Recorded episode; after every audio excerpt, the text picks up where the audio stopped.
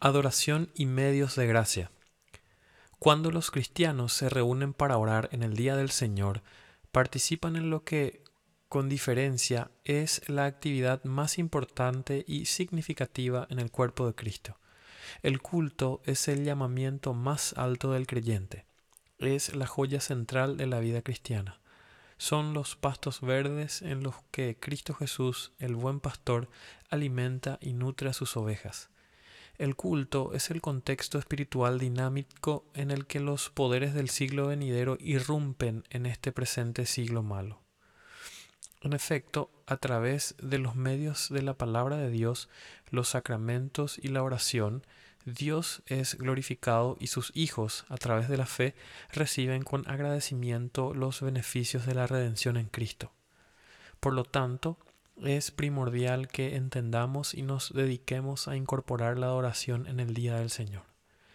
Los primeros cristianos hacían del culto público una prioridad en sus vidas.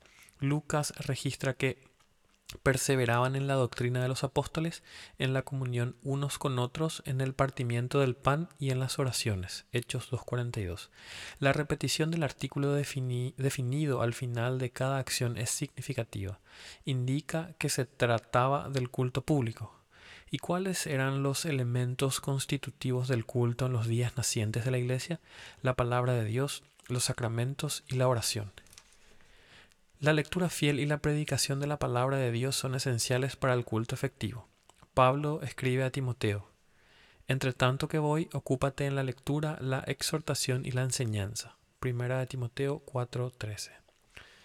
Luego le encarga a Timoteo que prediques la palabra, que instes a tiempo y fuera de tiempo, redarguye, reprende, exhorta con toda paciencia y doctrina. Segunda de Timoteo 4:2.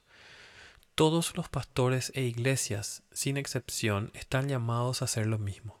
La prometida de Cristo escucha la voz de su amado en el culto cuando su palabra viva es leída y especialmente cuando es predicada. La Biblia es la palabra de Dios segura a la que hacemos bien en prestar atención hasta el regreso de Cristo. La pregunta es, querido creyente, ¿estás escuchando?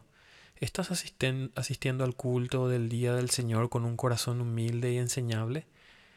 El puritano George Swinock comentó que todos en la iglesia pueden oír la palabra, pero pocos oyen a Cristo en la palabra. Nada glorifica más a Dios que el momento en el que sus hijos dependientes se reúnen bajo el ministerio público de la palabra para oír, creer y deleitarse en sus sublimes atributos, sus promesas de amor y sus mandamientos paternales. Además, nada provee una mayor bendición espiritual para la Iglesia que Cristo. Los sacramentos del bautismo y de la cena del Señor también son partes integrantes del culto bíblico. Son señales de las promesas del pacto de Dios cumplidas en Cristo.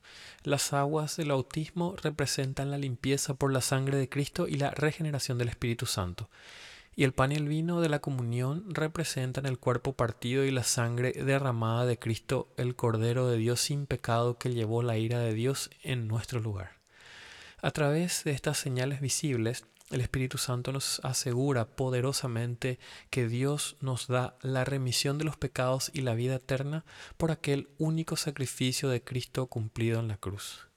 Dios crea y nutre la fe a través de la predicación de la palabra y la confirma en los sacramentos.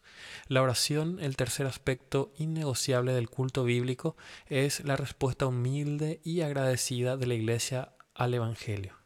Guiada por el ministro o los ancianos, la oración es el en el culto es la respuesta de corazón de la Iglesia, hablada o cantada, a la majestad soberana y la gracia de Dios.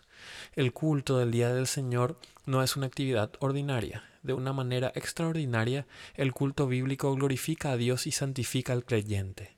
Por lo tanto, en el día de mercado del alma, asistamos fielmente al culto con un corazón preparado y una fe expectante. Ve con un corazón que está ansioso y dispuesto a exaltar el nombre del Señor y a recibir todos los beneficios espirituales que tu Padre Celestial te ofrece en Cristo.